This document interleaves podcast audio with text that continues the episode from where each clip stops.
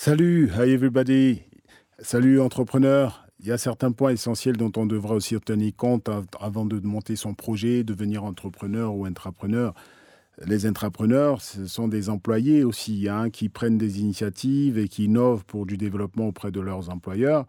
Euh, oui, ce sont des employés d'une certaine façon, mais aussi des entrepreneurs. D'ailleurs, ils investissent leur temps, l'argent, les compétences pour recevoir un salaire à la fin du mois dans lequel, après déduction de leurs charges, il leur reste un bénéfice. C'est pareil pour l'entrepreneur qui est employé sur son marché avec ses clients à qui il propose un service ou un produit. Enfin, de toute façon, quand je dis entrepreneur, je m'adresse à tous ces idéateurs, ces travailleurs, ces créateurs que nous sommes. Alors j'appelle ces points à voir les codes. Il y a le code qui détruit et le code qui fait décoller votre business. Parlons du code à éviter en commençant par le C en termes d'acrostiche. Le C pour dire convoitise. Entrepreneurs, évitons vraiment de commencer un business ou projet suite à la convoitise ou parce qu'on on envie le succès de, notre prochain ou de son standing de vie, son lifestyle, comme on dit. Il faut carrément ôter de notre esprit les business ou projets qui naissent dans nos cœurs parce qu'on a convoité l'affaire de quelqu'un d'autre, son succès, ses biens matériels, sa richesse, sa célébrité ou sa popularité. C'est dangereux sur le long terme. Et face à la désillusion, hein, cela pourrait nous décourager. Voilà, cela pourrait nous pourrir la vie tout simplement parce qu'on n'est pas à notre place. Nous savons tous que cela arrive souvent d'être tenté de copier un business parce que ça a marché pour l'autre, ça cartonne, on aimerait bien faire pareil.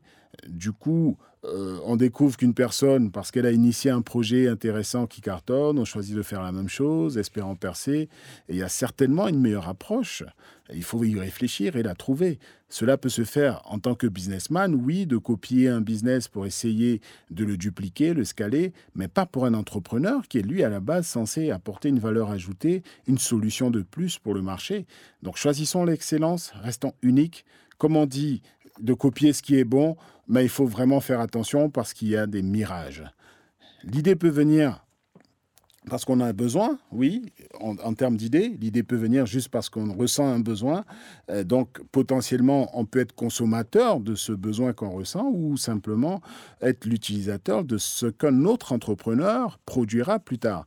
Donc, le besoin qu'on exprime, sinon la soif qu'on a, peut être généré par une simple pensée qui nous fait penser que c'est la super idée, the idée, voilà, à réaliser alors que c'est pas à nous de le faire.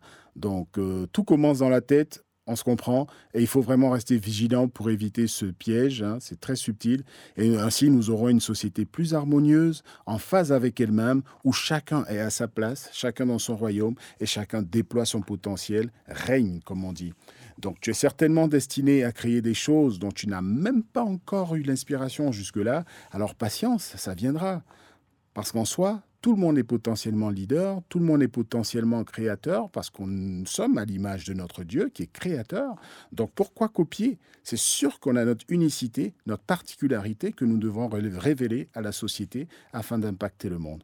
Donc retenons ceci, ceux qui ont un besoin et qui cherchent une solution ont quasiment la même idée que celui qui trouve la solution et la met sur le marché. Voyez-vous, c'est comme deux faces d'une même pièce. Une même idée, par exemple une pizzeria dans le quartier, voilà, on, prend l'exemple d'une pizzeria dans le quartier, mais il y a deux différentes postures pour ce cas. La première posture, c'est que je veux satisfaire mon besoin. Il n'y a aucune pizzeria dans le quartier, j'ai envie de manger une bonne pizza, il n'y en a pas. Voilà, ça peut sembler être une idée. Et la deuxième, le deuxième, la deuxième posture, euh, je suis destiné à créer et combler ce besoin, donc tac, j'ai l'idée de monter une pizzeria. Donc c'est les deux faces d'une même pièce, et à ce niveau, il y a une sorte de confusion qui s'installe de façon très subtile, très très subtile d'ailleurs, et qui peut facilement embrouiller et vous pousser dans des business que vous n'auriez jamais dû faire.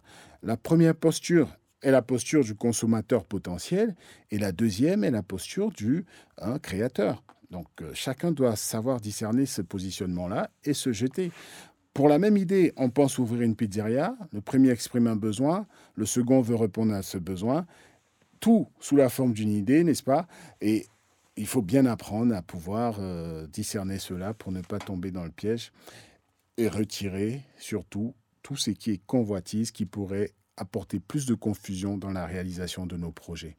Entreprendre, c'est pas seulement avoir une idée géniale et finir par être loin, sinon très très loin de sa place. Donc, entreprendre, ce n'est pas que passer de la pauvreté à la richesse du jour au lendemain. Entreprendre, c'est d'abord et surtout être utile aux autres, être à leur service, apporter une solution aux problématiques, aux problèmes de la société. Et donc, il faut garder à l'esprit qu'il y a euh, une vocation de base et il faudrait vraiment la discerner avant de se jeter. Allez, c'est tout pour aujourd'hui. La prochaine fois, on parlera du deuxième point, qui est le haut, pour dire orgueil. À bientôt sur Ellie.